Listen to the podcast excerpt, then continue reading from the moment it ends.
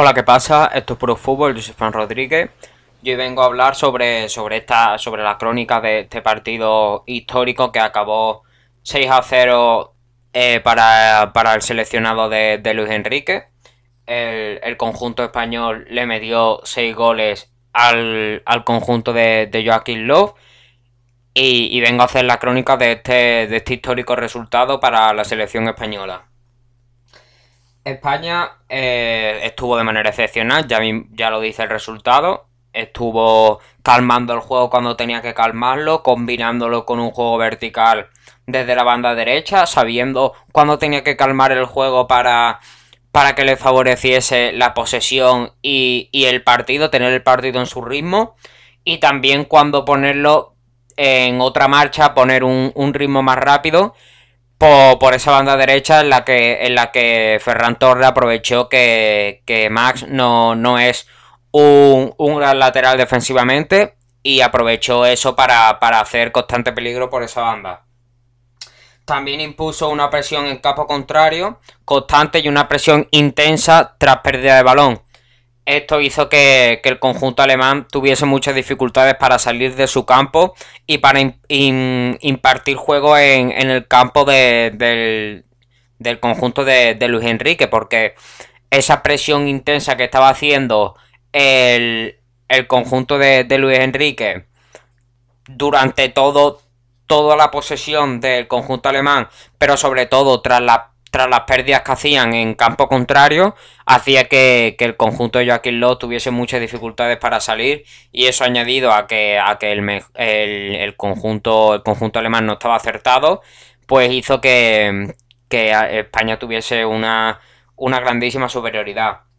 Alemania en este caso no hizo ningún tipo de presión al conjunto español, ya que el conjunto español pudo, pudo salir de, de manera correcta de, de su campo. El, el conjunto alemán decidió esperar en campo, en campo propio a los, a los ataques españoles y eso yo creo que obviamente pues le desfavoreció.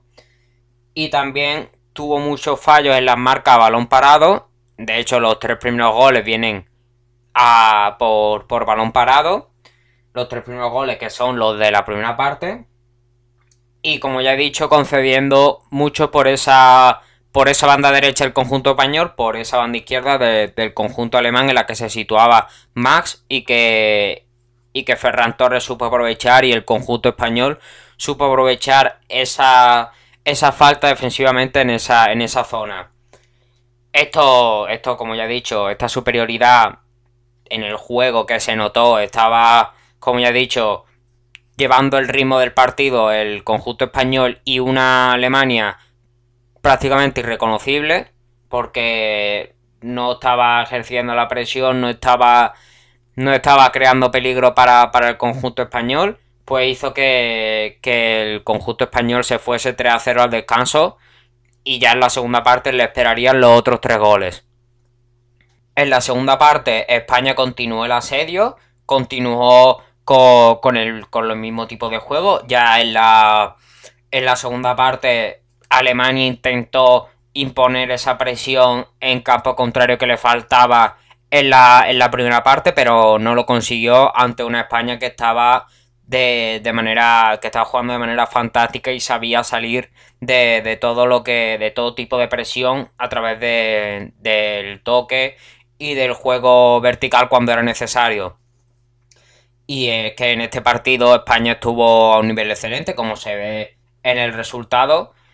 Y, Alemania sí que es verdad que no pudo hacer el mejor partido de su vida, pero es que España estaba a un nivel excepcional y, y eso lo, se ve en el resultado y se ve en este resultado histórico que, favorece al, conjunto de los Enrique y que si sigue así, pues obviamente va a ser claro candidato al, título de, de, la Eurocopa, aunque, aunque sí que es verdad que España en, en muchas ocasiones de eso de hacer muy buenos partidos como, como es en este caso, pero luego en otros partidos no, dar la talla. Pero si el conjunto de Luis Enrique sigue así, va a ser claro candidato para, optar al título de, de la Eurocopa.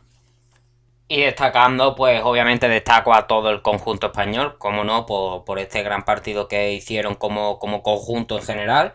Pero, pero también voy a destacar a los que para mí fueron los, mejores del partido del conjunto español. Me parece que los mejores del partido, el mejor para mí, obviamente fue Ferran Torres. Ferran Torres con ese, con ese hat trick que metió, destapándose como un fantástico jugador para esa banda derecha y, llevando el juego ofensivo del, equipo, del equipo español por esa banda derecha, como ya he dicho, que con, Max, que es un, es un, lateral que defensivamente no, no, te no, no es su mejor virtud, no es su mejor virtud defender, pues Ferran Torres lo supo aprovechar de manera fantástica, llevando los ataques y el juego vertical de España por, por, esa, por esa banda y, obviamente materializando esas esa fantásticas jugadas con esa fantástica jugada y esos fantásticos ataques que estaba produciendo con, llegada incluso antes, antes del primer gol logró llegar en varias ocasiones con claridad Ferran Torres pero lo logró materializar con este hat-trick. También me parece que hizo un gran partido Álvaro Morata. Álvaro Morata fue sustituido en el 73 por, por Oyarzábal pero aún así me, parece que hizo un gran partido, eh, llevando los remates de, España, llevándolos a, buen puerto, ya que, ya que metió el, primer gol a pase de, Fabián Ruiz. Pero, pero también quiero destacar una faceta que fue que Morata no solo estaba al remate, sino que también estaba bajando para, elaborar la jugada del equipo, cosa que no se suele ver de, Álvaro Morata. Pues en este caso estaba, estaba bajando y estaba, y estaba, pues, digamos, tocando con el equipo para luego posteriormente proyectar hacia arriba y ya buscar el remate.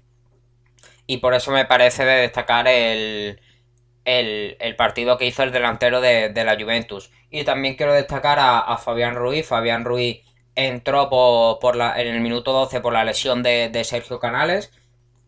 Lesión, por cierto, de, Sergio Canales y de, y de, Sergio Ramos. Ambos se tuvieron que ir antes del partido, tuvieron que ser sustituidos antes de tiempo por, esa lesión, que veremos a ver a dónde llegan ambas.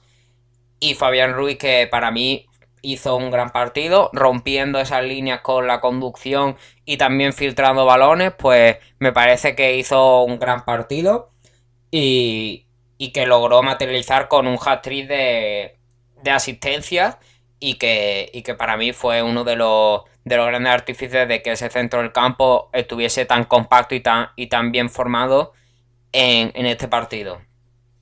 Y nada, aquí estaría la crónica de este histórico 6 a 0 de, de España a Alemania. Este, este resultado que clasifica a España para, la siguiente ronda de la UEFA Nations League, para las semifinales o esos playoffs que hace esta, esta competición.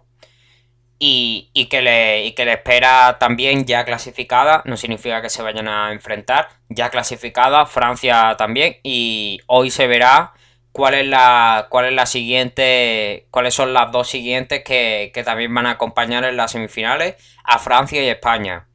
Espero que os haya gustado.